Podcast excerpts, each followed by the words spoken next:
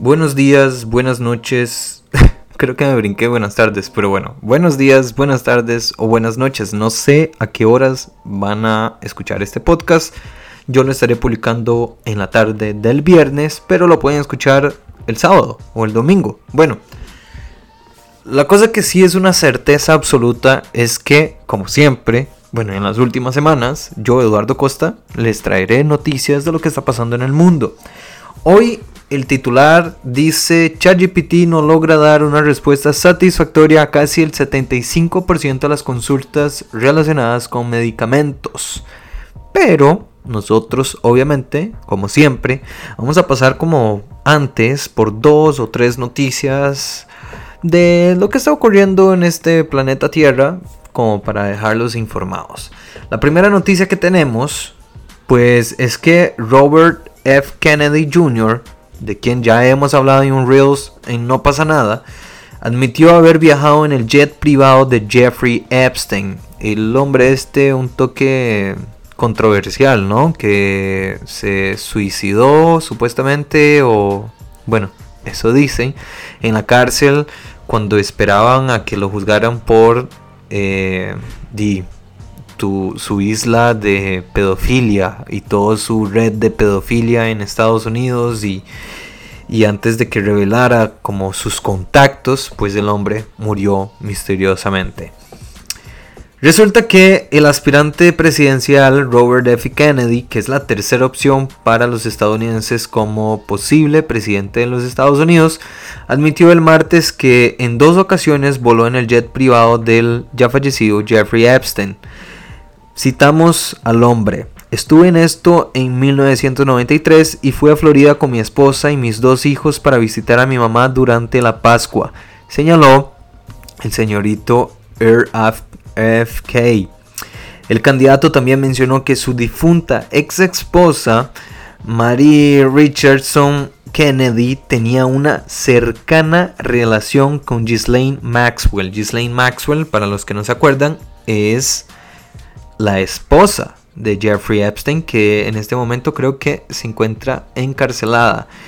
Eh, mm, algunos otros detalles de esta nota no se menciona eh, o no se especifica o no se da detalles de qué tipo de relación tenía Maxwell con la ex esposa de Kennedy, pero como que deja ahí en el aire, ¿verdad? Eran muy amigas. De hecho, según la nota de New York Post, eh, este vuelo a Florida eh, se da después de que Maxwell invitara o le dijera a la esposa de Kennedy que bueno, tenía un jet privado y que podrían ir a Florida eh, usándolo. Ustedes opinen, yo creo que a nivel de Estados Unidos hay muchos líderes políticos, financieros, etcétera, etcétera, que estuvieron metidos con Jeffrey Epstein. Eh, hace poco eh, algunos políticos de Estados Unidos pidieron que se hiciera pública la lista de contactos de Jeffrey Epstein o por lo menos la lista de personas que visitaron la isla o que se subieron al jet privado de Jeffrey Epstein para tener una idea de cuáles personas mantenían esta relación cercana a este hombre tan no sé, es como, sabes, como, saben, como genera este asco, es una persona que es fue repugnante, ¿no? Todos sus actos pues lo indicaron. Eh, como otra noticia tenemos que Musk pidió la cabeza del director de Disney, Bob Iger. Bueno, resulta que Elon Musk instó a la destitución inmediata del director ejecutivo de Disney, Bob Iger, tras la retirada de anuncios de la empresa de su plataforma, alegando que permitió la publicidad en sitios de meta que podrían exponer a menores y depredadores. Esta crítica sigue a la retirada de anuncios de X, anteriormente conocido como Twitter, debido a la colocación junto a contenido antisemita. Musk también se refiere a una demanda reciente contra Facebook e Instagram acusados de no moderar contenido abusivo relacionado con niños. El multimillonario también se burló de Iger y criticó fuertemente a Disney. En una entrevista, y en sus redes sociales, sugiriendo que Walt Disney estaría decepcionado con la empresa en su estado actual. Iger, de momento, no ha respondido a las críticas de Musk. ¿Ustedes qué piensan? ¿Que Musk está haciendo un berrinche o que tiene toda la razón de criticar a las demás redes sociales o el actuar del director de Disney, ya que las otras redes, pues, cometen el mismo error que, que Twitter, perdón, y aún así Disney no le hace nada. Yo creo que, di, en el momento que uno, siendo Musk, literalmente manda a comer mierda al director de Disney y toda la compañía, pues ya ahí uno dice, ok, mae, di, literalmente creaste como que una, una sensación conflictiva entre ambas partes, ¿no? Ese conflicto. Antes de pasar al último tema, que sería hablar al ChatGPT, que fue como que el intitulado de este podcast, eh, les recuerdo que nos pueden apoyar a, por medio de patreon.com slash no pasa nada oficial. Ahí y colaboran con con un costo, ¿no? Tiene algunos costos, creo que ciertas suscripciones y, ahí pueden disfrutar de contenido especial para ustedes, suscriptores, para ustedes, entre comillas, socios del, del proyecto. Pero bueno, entremos al tema de ChatGPT.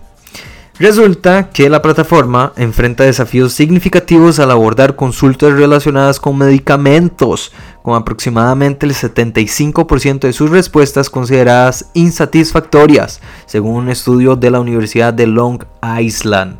De las 39 preguntas formuladas sobre medicamentos recetados, solo 10 respuestas fueron consideradas adecuadas.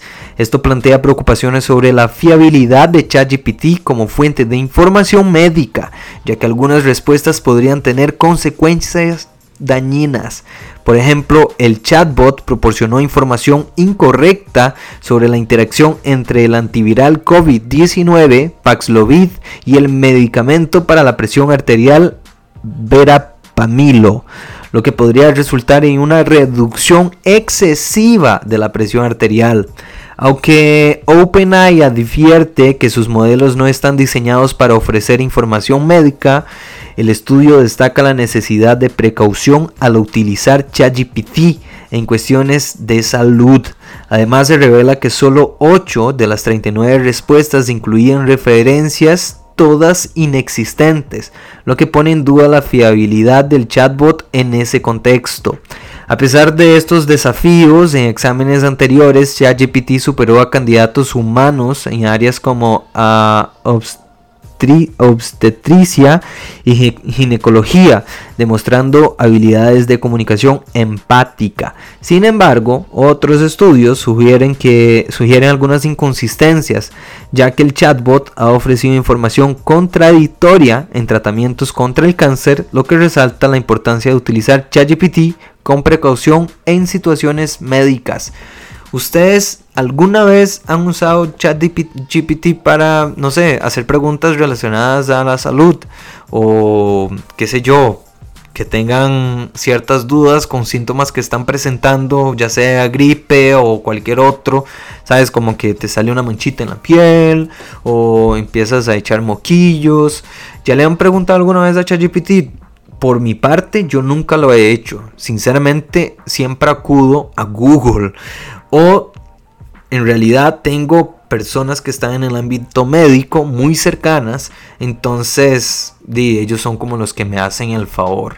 Pero bueno, aquí pueden dejar sus comentarios, creo, y si no, voy a dejar como que eh, una sección de pregunta y respuesta.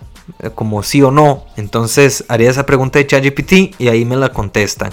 En fin, con esto terminamos el episodio de hoy. Espero que les hayan gustado y nos vemos en el próximo episodio la próxima semana. Bye bye.